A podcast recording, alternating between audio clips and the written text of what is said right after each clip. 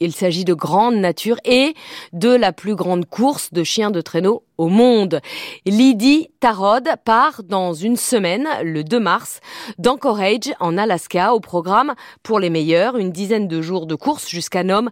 C'est à la pointe ouest du 49e État américain, un peu plus de 1700 km à travers la taïga, seul avec ses chiens et parmi les meuchers participants, eh bien, il y a encore un Français, j'allais dire encore parce que Nicolas Petit-Dinic est un habitué. Il a couru presque toutes les éditions depuis 2011 et Sébastien Paour, notre correspondant aux États-Unis, l'a rencontré pendant sa préparation. C'est chez lui, à Big Lake, qui est à une heure de route d'Anchorage. Les aboiements ne laissent aucun doute, on est bien arrivé chez Nick Petit, une maison en bois, dans les bois et partout autour des niches. Ça c'est Suzy. Hi Suzy. Suzy, euh, je l'ai nommée après Susan Butcher. Et Susan Butcher a gagné à Detroit quatre fois dans les années 90. Et ça, c'est Choubi. Ah, Choubi Un de mes meilleurs euh, leaders. C'est le capitaine. Lui, il est un peu trop costaud, en fait. Il faut que le chien, il soit plus comme un athlète qu'un mec sur le canapé. Quoi. Nick passe toute l'année ou presque à préparer son attelage, à choisir les 16 athlètes qui vont l'accompagner et qui d'ailleurs ont droit à des tests antidopage avant, pendant et après la course. Sélectionneur, entraîneur, je suis le Didier Deschamps de cet attelage. Nutritionniste. J'ai 35 chiens, euh, 34.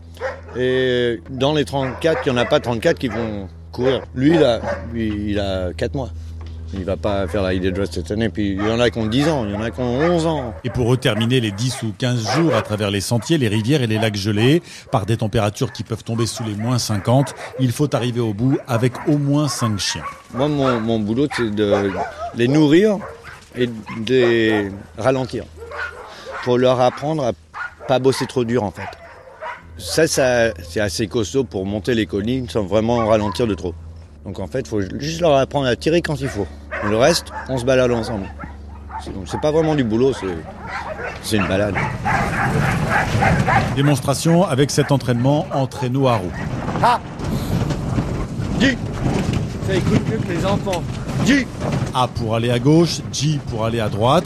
Nick debout derrière sur le traîneau dans sa grosse combinaison, bonnet et moufle en peau de castor et d'élan. Pour les chiens, on leur fout des, des petites euh, boulies, ça c'est des petits, des petits gants pour les chiens. Ouais, des petits chaussons avec un velcro. Voilà, ça pour chaque patte. Ça les dérange pas de vivre sur la neige et tout ça, mais le truc c'est dans le pied, il y a une boule de neige qui grossit et grossit et grossit pendant que le chien il marche.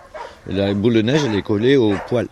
Avec les boulies, ça, ça, empêche cette boule de neige de se développer entre leurs euh, orteils. Nick en prévoit 2500 rien que pour la course. Budget total sur l'année, plus de 90 000 euros. C'est un sac de bouffe par mois par chien. Le prix d'entrée dans la droites, c'est 4000. Il y a des gens qui sponsorisent un chien, euh, du genre Mustard. Lui, il a une euh, dame qui s'appelle Marie, qui euh, sponsorise euh, Mustard. On cherche toujours, quoi. Et j'en ai pas de sponsor français. Faudrait peut-être en trouver, ouais. Nick Petit a déjà terminé deuxième, troisième, sixième de Lydie Tarod. Il espère finir cette année dans les cinq premiers. Départ de cette course, euh, Lydie Tarod, ce sera le week-end prochain, le 2 mars.